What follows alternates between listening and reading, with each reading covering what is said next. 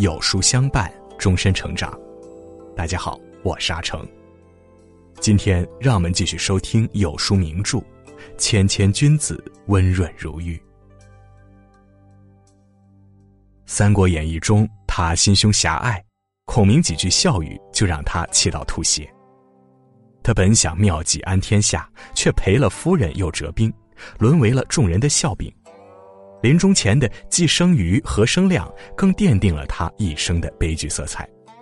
但历史上的他，少年成名，中年威震天下，是东吴最令人敬佩的将星重臣。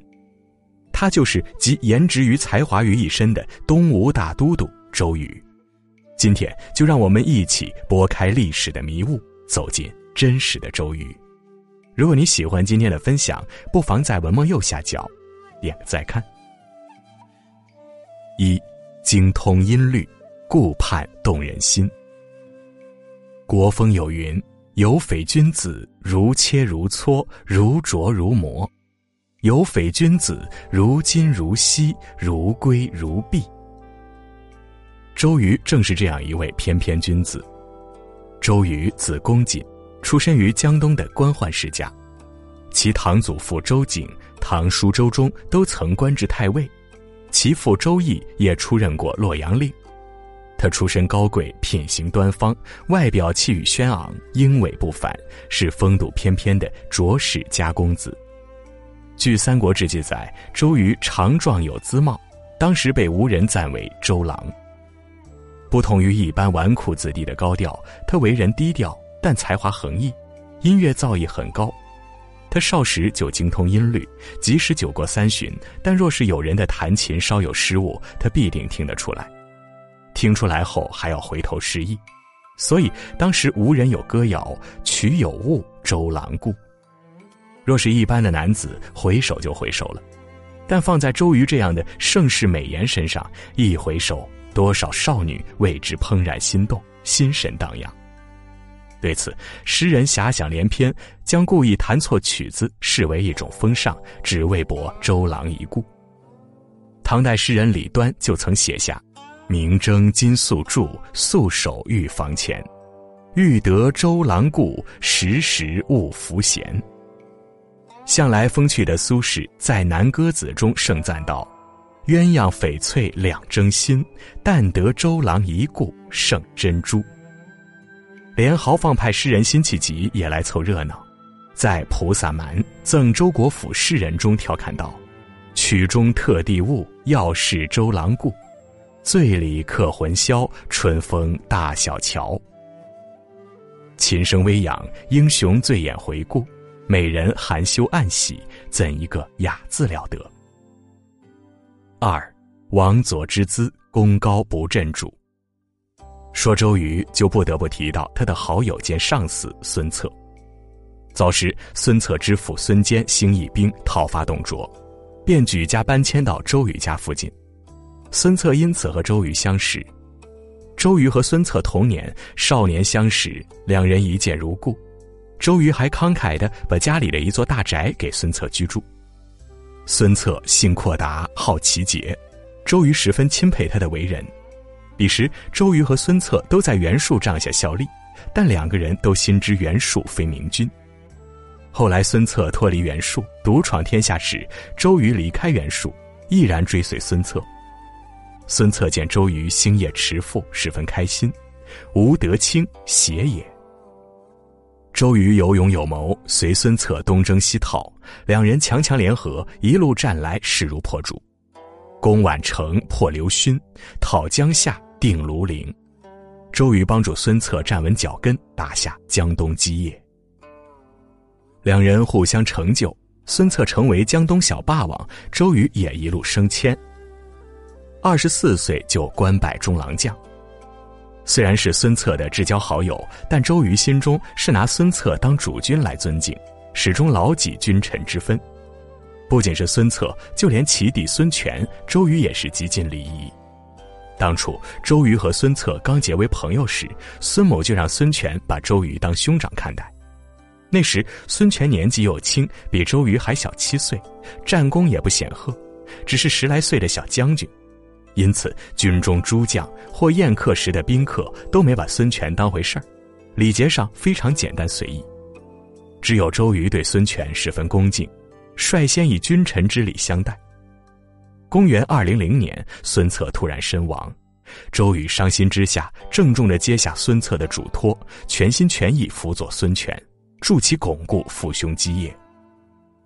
兵荒马乱、人心叵测的年代，周瑜坚守着心中的情义和忠信。建安十三年，曹操亲率数十万大军挥师南下，东吴人心思变。大多数臣子主张投降，周瑜力排众议，主战曹操。夫以疲病之足与狐疑之众，众数虽多，甚未足畏。他清晰地分析局势，指出曹操已然失去大义，其后方又有马超、韩遂等后患，再加上曹军一路奔波，水土不服，且不善水战，破曹并非难事。周瑜领兵抗曹，于赤壁火烧曹营。火烧赤壁一战，让曹操元气大伤，此后数年不再轻言南征。苏轼在《念奴娇·赤壁怀古》中写道：“遥想公瑾当年，小乔出嫁了，雄姿英发，羽扇纶巾，谈笑间，樯橹灰飞烟灭。”周瑜一战扬名千古，其智勇多谋，可见一斑。赤壁之战后，曹操赏识周瑜之才，想收归己用。他悄悄地派了著名的舌辩能手蒋干前往周瑜处做客。周瑜见到蒋干，立即说道：“子亦良苦，愿涉江湖，为曹氏做说客也。”他风度不改，带着蒋干参观军营，巡视仓库、军资等，似想让蒋干知难而退。践行的酒宴上，他再一次表明心志。丈夫处事欲知己之主，外托君臣之义，内结骨肉之恩，言行己从，祸福共之。假使苏张共生，能移其意乎？蒋干闻弦歌而知雅意，回去后对曹操说：“周瑜雅量高致，非言辞所能见也。”曹操这才作罢。刘备也曾试图离间周瑜和孙权，他偷偷对孙权说。公瑾文韬武略，万人之英才。我观公瑾气量广大，恐不久为人臣耳。周瑜文韬武略是万中无一的英才，我看他气量广大，恐怕不会长久的屈为人臣。但孙权深知周瑜为人，一如既往的委以重用。周瑜深知分寸，恪守礼仪，低调谦逊。他用他的真诚和分寸感换来了孙权的信任，粉碎了他人的挑拨。三，宽宏雅量，魅力折人心。周瑜为人宽宏大量，从不与人交恶，因此颇具美名。但也有一个人和周瑜不对付，他就是程普。周瑜和程普曾分别为左右都督，合力攻打江陵。但程普较为年长，先后跟随过三代主君，他自恃三朝元老，不服周瑜安排，还时常凌辱他。周瑜虽然年轻，但能包容体谅，始终不与他计较。时间一长，程普反而被他的人格魅力所折服，愈发敬重周瑜。程普大力赞美道：“和周瑜交往，就像饮醇香的美酒一般，不知不觉就陶醉了。居功而不自傲，年少有为却不见锋芒，着实让人拜服。”公元二一零年，刘璋时任益州牧，张鲁也蠢蠢欲动。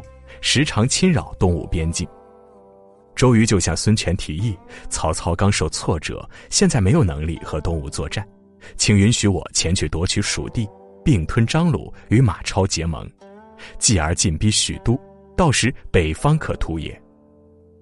对于夺蜀并张连马策略，孙权欣然应允，于是周瑜积极备战，准备出发。他踌躇满志地回江陵收拾行装，然后向西进发。谁知行至途中，变故突生，在巴丘时，他病困交加，难以支撑。自感命不久矣，他写信给孙权，细细叮嘱：“方今曹操在北，疆场未尽，刘备既遇，有似养虎。天下未定，您要操心的还有很多。鲁肃忠烈，做事也靠谱。”可以接替我。他心心念念的只有东吴的未来。征战沙场多年，他早将生死置之度外，唯一的遗憾是抱负未展，不能继续辅佐孙权。不久后，周瑜病逝于巴丘，年仅三十六岁。将星陨落，孙权得知后哀痛不已。公瑾有王佐之资，今乎短命，孤何赖哉？范成大在《吊周瑜》诗中怀念道：“年少曾将社稷服，三分独属一周瑜。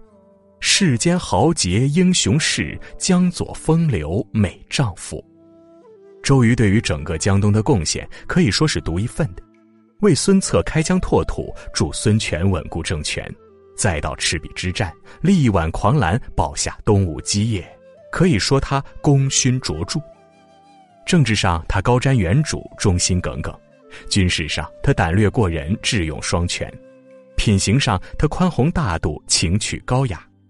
他是有品位的音乐才子，是不慕名利的少年英雄，是高风亮节的军事家。纵观周瑜的一生，真正可以用“始于颜值，陷于才华，忠于人品”来概括。他有雅量，能容人，懂分寸，知进退。虚怀若谷，慎始如终，而眼中无锋芒，心中有光芒的他，诠释了一个男人最富魅力的模样。